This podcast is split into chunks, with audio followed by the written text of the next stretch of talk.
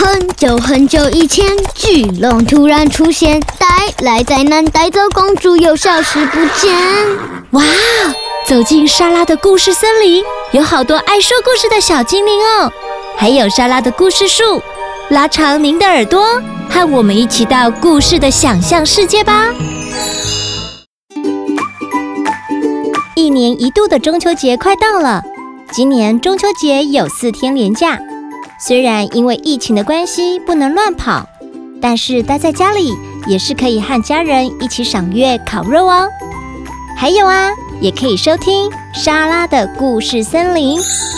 今天要和小朋友分享的故事是非常应景的故事哦，有关太阳和月亮。每天的太阳和月亮都会轮流升起和落下，但是小朋友你知道吗？在很久很久以前，日月天地都不是我们现在看到的样子哦。中秋节快到了，就让莎拉来跟大家分享后羿射日和嫦娥奔月的故事。麦田出版《给孩子的中国神话故事》，作者王文华。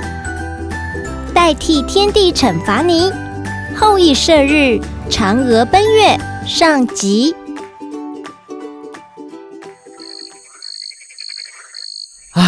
太热了，稻苗都枯死了。天哪，怎么办呢？尧是高辛王最小的儿子，他接王位后不久，天空出现了十颗太阳，阳光的热度增加十倍，草木全被晒死了，吃草的动物饿死了，虎狼豺豹转而吃人，人们饿得面黄肌瘦，躲在屋子里，暗暗的祈祷。谁能解救我们呢？哦啊，我都快饿死了。天空上的太阳哪里来的呢？原来东方天帝有两个夫人，他们替天帝生了十个太阳儿子，十二个月亮女儿。古人说啊，多子多孙多福气。东方天帝也很开心，他让儿子们住到东方外海的汤谷。这里的水滚热如汤，因此叫做汤谷。汤谷的中央有棵名树，叫做扶桑。这棵树呢，有几千丈高，一千多丈粗，十颗太阳就住在上头。他们轮流出去当差，一个太阳回来了，另外一个太阳才出去。因为十个兄弟长得一模一样。而且轮流出门，虽然太阳天天换，但人们却以为太阳只有一颗。轮着的太阳呢，必须搭乘西汉天后的马车外出，每天的行程都有严格的路线控制，并不是想去哪就去哪哦。马车是由六只金龙驾驶，由东到西，飞快地在空中奔驰。有妈妈跟着，没有太阳敢作乱。但孩子毕竟是孩子，这样绕行了几千年，孩子顽皮的个性占了上风，竟然偷偷商量：“哎，我们一次上去两颗，你们说好不好啊？”“呃，要玩就玩大一点的。”“你是说三颗太阳同时升空？”“不。”我们十颗同登天顶，瞧瞧会怎样？好！这颗太阳一说，十个兄弟全说好。哇，这一好啊，不得了了！十颗太阳像十颗灯泡，噔噔噔的升空。他们不坐妈妈的马车，往空中直接一蹦。哇！十个兄弟发现，广阔的天空真是自由啊！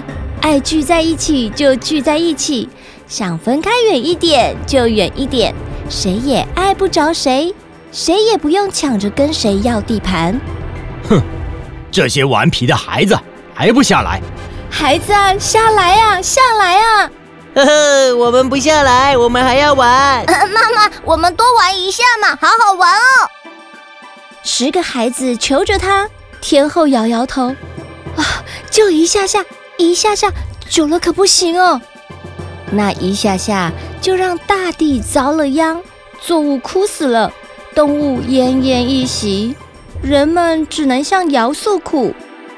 尧是国君，他得处理，他天天向上天祈祷：天帝呀，可怜可怜百姓，快把十颗太阳请回家吧！东方天帝也很头疼啊，十个儿子法力无边，根本不听劝。但是尧的祈祷又像苍蝇般赶不走、挥不掉。天上有位神射手，名字叫做后羿。后羿，你去把危害人间的野兽射掉，顺便吓吓我那十个不成才的儿子。天帝呀、啊，给了他一把弓，一带箭。弓是神弓，不是天神可拉不动哦。箭是神箭，往哪儿一射就能射哪儿，简直就是天庭界的响导飞弹。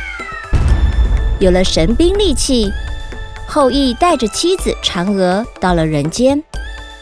他们在炙热的大地上见到愁眉苦脸、饿得皮包骨的尧，又接见了四方乡里的百姓，听大家说了十颗太阳作恶人间的苦恼。后羿呀，很想帮大家解决痛苦，但天帝有交代，凡事要忍耐。他拿着神弓朝太阳们虚张声势：“嘿，喂，回去汤谷，否则我就把你们射下来。”好啊，好啊，射上来吧！射上来呀，射上来呀！我不怕你呢，射中了给你拍拍手啊。十颗太阳调皮惯了，根本不怕后羿。这一来啊，惹恼了后羿，他决定就算天地责怪，也要射下十颗太阳。他无畏阳光炽烈，走出阴凉处，搭上箭，拉满弓，对准空中太阳，嗖的一声射上去，箭飞得又快又准，直直的射中了太阳。嗯，太阳没事啊。哎。太阳没事啊！人们眯着眼看啊看，看到那颗太阳像喝醉了酒，摇摇晃晃，摇摇晃晃，最后传来“轰”的一声巨响，爆裂成无数小火球，坠落到地面。大家仔细一看，哎，不是火球，哎，是燃烧的金羽毛。最巨大的火球，则是一只金色的三角乌鸦。哇，凉爽多了，太帅了！人们发出欢呼，直喊着：“呃，再射，再射！”既然都射掉一颗了，那就一不做二不休。后羿连忙拉弓搭箭，朝着满天的太阳东一只西一只的射出去。哇，太阳们吓死了，东躲西躲，但天空根本无处可躲。而且后羿的箭法又快又准，一支支的箭就像有热追踪似的，逃无可逃。于是，一颗颗巨大的太阳迸裂成无数小火球，落在人间。三足乌鸦一只只落地，人们又叫又跳，那种欢乐连后羿都感受得到。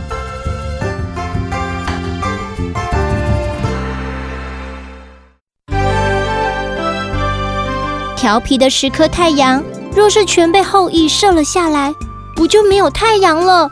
这该怎么办呢？故事还没结束哦，下周同一时间再继续收听《后羿射日，嫦娥奔月》下集的故事哦。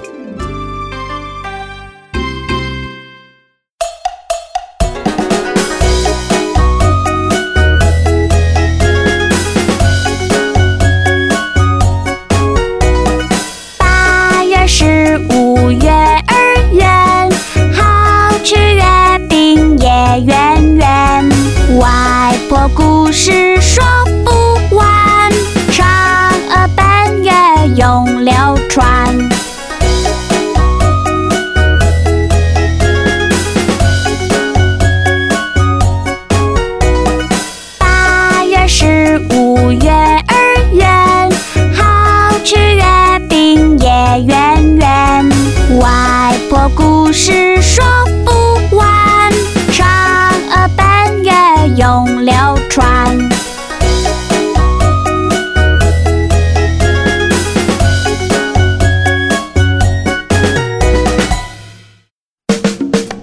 喜欢今天的故事或歌曲吗？